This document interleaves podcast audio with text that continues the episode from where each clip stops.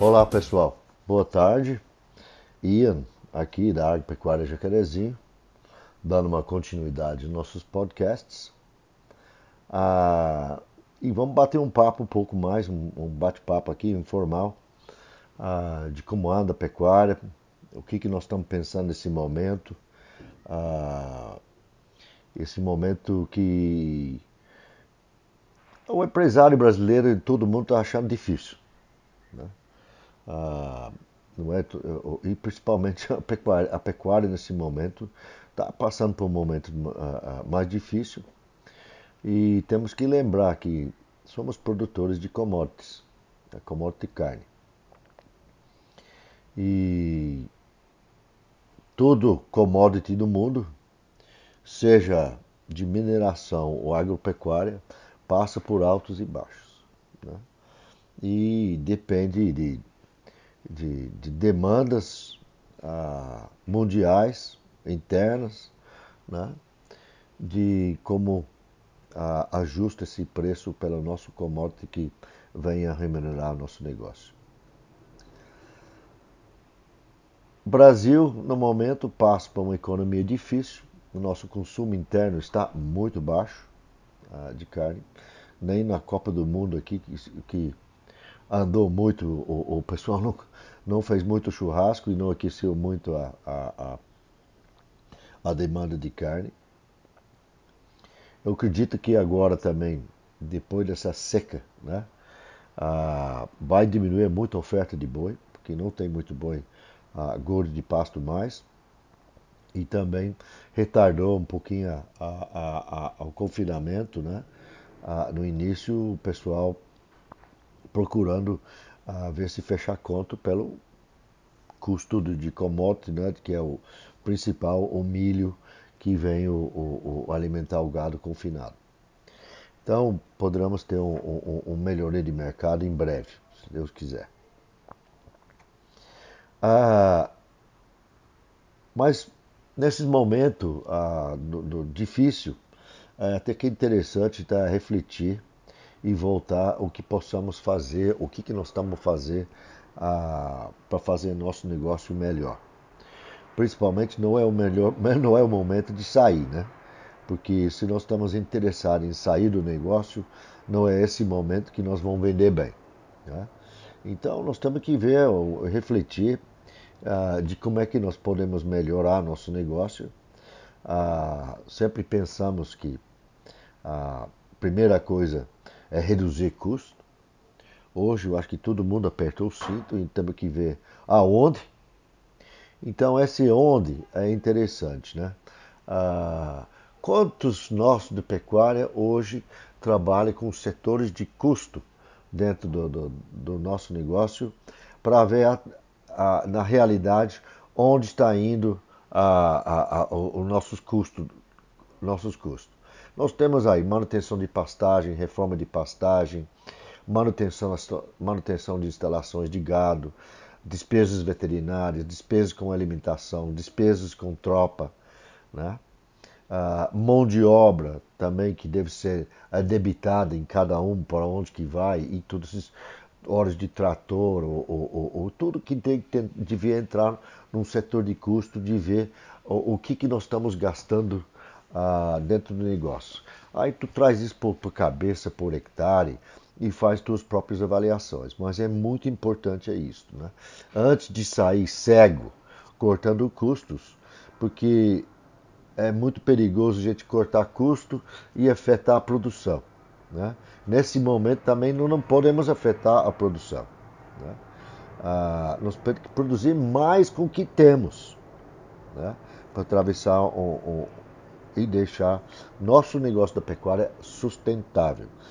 Sustentável, não só pelo, pelo meio ambiente, mas sustentável economicamente. Né? Senão vamos começar a roer capital. Né? Capital que nós temos normalmente está tudo no, em pé no pasto. Né? Então pode, pode, pode vir uma diminuição de rebanho e no momento que o negócio venha a ser bom, né? nós não pusemos a, a casa em ordem enquanto estava ruim, então, nós vamos lucrar muito menos quando que esteja bom. Né?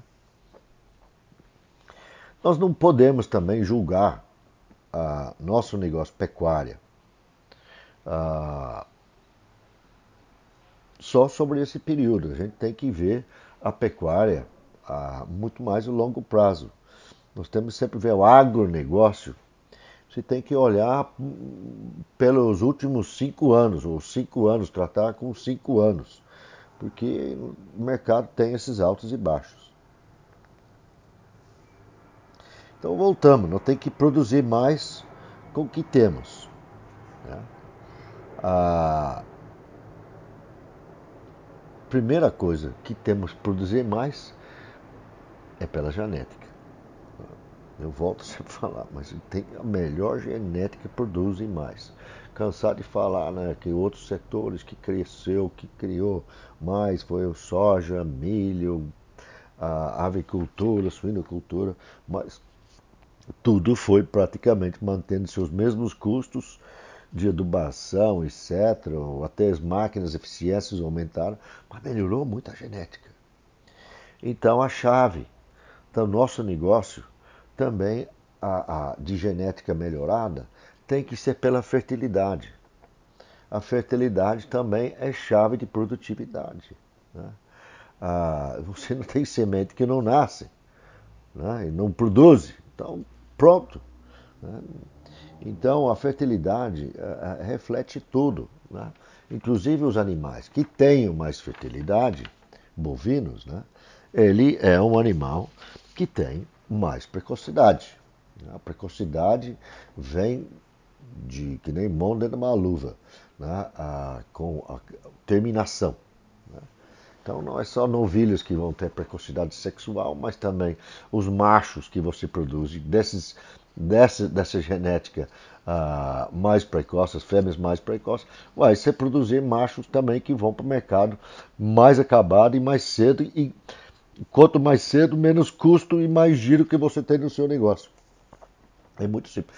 E é muito sensível. Aquele que está terminando hoje boi, vamos supor, a pasto, há 35 meses, 34 meses, imagina se você estivesse produzindo o mesmo, ou pode ser um pouquinho a menos, com 26, 27, como muda o negócio, né? Ah, e ainda, eu sempre falo isso aí também com Nelore, né? que Nelore já sai de vantagem sobre cruzamento ou, ou, ou de qualquer raça, porque o Nelore, para nossas condições tropicais, é, já come 20% a menos. Isto comprovado em confinamento, em pastagem, pastoreio, suporte, que bastante suporte, ele come menos. E também lembramos muito bem o negócio aqui também. Aqueles que estão fazendo cruzamento industrial, né, e fazendo na sua vacada, que nós sempre falamos sobre isso, né? Ó, cuidado em fazer isso, mas também a, a, a, aquele bezerro também está mamando mais ele mama mais, ele tira mais estado corporal da sua vaca. Na reconcepção também ela vai dar menos fertilidade. Né? Então, isso tem que fazer muitos os contos antes de entrar de solo para fazer cruzamento. Né? Não é porque eu vendo Nelore. Não, porque a gente acredita que nós, nós acreditamos no Nelore e nós acreditamos no Nelore precoce. E hoje também nós estamos gastando, nós estamos investindo e produzindo Nelorica precoce com a melhor qualidade de, de disponível.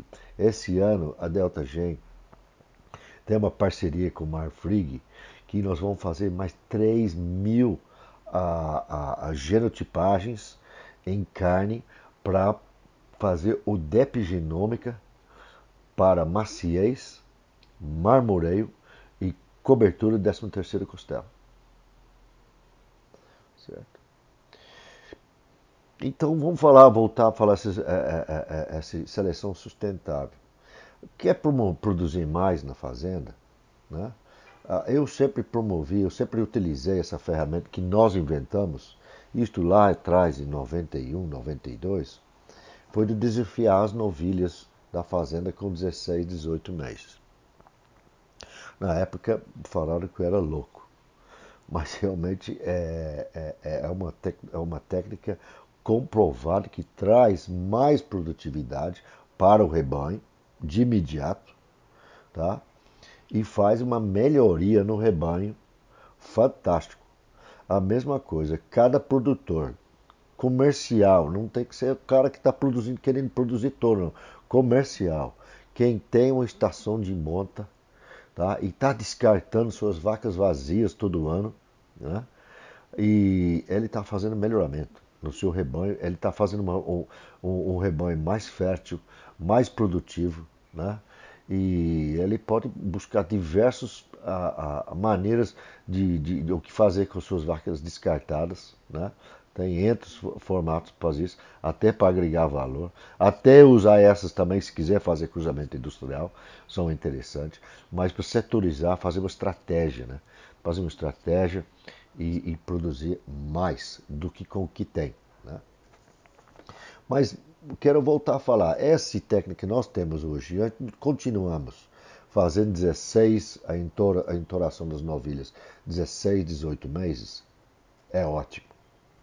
Ah, o desmame dessas, dessas novilhas vem, a, a primeiro, o primeiro desmame delas vem aos 20, estão parindo com 25, 27 meses e desmamando seu primeiro produto com 32, 34. Quando a novilha que está entorando com os 24 está tá, tá parindo. Essa outra já está 8, 9 meses na frente, ela está desmamando. Né? Então, já mais uma antecipação de receita. E não só isto, aquelas que, pequena que seja, que, que empreiou a percentil, já demonstra que tem essa precocidade no rebanho e já traz o, o, o, o mecanismo para andar mais, de, mais rápido. Porque ele produziu fêmeas também que vão voltar para o rebanho e, e, e, mais precoces e vão praticamente voltar na estação normal. Né? Mas essas novilhas que estão desmamando aí, essas vacas de primeira cria estão desmamando com 32, 34 meses, né? Elas passam um período, é, elas desmamam num estado corporal baixo, né? mas elas dão uma descansadinha e voltam para a estação normal depois de um, dois meses, né? E essas novilhas, pode usar os melhores touros genômicos possível para produzir melhor a, a reposição possível do pé delas. Pode inseminar, elas são fáceis para inseminar, né? caso queira fazer uma inseminação. Elas vão ciclar todos, tá? E vai te dar uns 90% no mínimo de prenhez, né? Então essa primípara voltando e dando 90% de prenhez, e já com uma produção antecipada, ela tem um impacto no rebanho uma permanência maravilhosa. Porque normalmente a primípara ela tem uma diminuição, quem está entorado aos 24, 24 meses e parindo com 32, 34 e voltando à, à segunda estação de monta com, com o criopé. Né? Então, o melhor que ela consegue, vamos supor, no centro-oeste, aí é 65% de prenhez, e o muito, quando o, o, o, a, 70%. Né? Então se vê essa, essa classe diminuir no, dentro do rebanho. Ela não aumenta, que nem essa, essa, essas novilhas voltando de uma estação precoce, que chega a ter 90% de prenhez. Para mim, isto é, é fantástico e, e, e, traz, trazer ao rebanho ser muito mais eficiente. Bom, o que mais nós temos para falar? Bom, a Jota também está ah, procurando e trabalhando, passei um bom tempo pesquisando isso aí, olhando pelo mundo ah, o que acontece, mas que me interessou muito é, é, é manejo holístico de pastagem. Né? Ah, isto é muito sustentável. Esse manejo ah, que foi praticamente o, o, quem desenvolveu mais aí foi um, um, um tal do Alan de Savary da África do Sul ah, ele começou a estudar ah, o pastoreio ah, de ruminantes em parques ah, na, na, na, África, onde estava tendo uma degradação de pastagem, e entendeu muito mais sobre a, a, os hábitos de pastoreio dos animais e, de, como que elas comem e o que, que elas deixam de, de, de, de bactérias, de fungos que ajudam na decomposição de matéria, a, a, matéria seca que cai do, de senescência de pastagem no solo. Né? Ah, e, enfim, traz um, um, um, um, negócio muito mais sustentável e, pelo que eu tenho visto, ah, olhando projetos na, na, aqui no América do Sul, no, na Patagônia, os exemplos fantásticos em áreas de, até de, de pastagens nativos, ah, de cordeiros, né? que esse pastagem holístico veio salvar uma empresa ah, grande né? e deixou ela até desejável no mercado para investimento. Na Austrália, ah, onde que tem tido, tem tido sofridos períodos de seca ah, bem maior, muito mais grave do que o, o, o Brasil, né? onde que tem ajudado e, e trazido um, pastoreio muito mais sustentável. E eu vejo no Brasil, na grande maioria, a gente anda pelo Brasil e vê degradação de pastagem a gente vê erosão em pastagem, muito mais na, do que na agricultura. Então eu vejo isto, essa, tecnologia que vem a ser, poderia ser, um plan, como foi o plantio direto para a agricultura, que poderia ser para a, a, a pecuária brasileira, trazendo um pastoreio mais sustentável, tanto ambiental, tanto financeiro. O custo é mínimo, o custo é treinamento, não é no, no não, não tem grandes investimentos, né?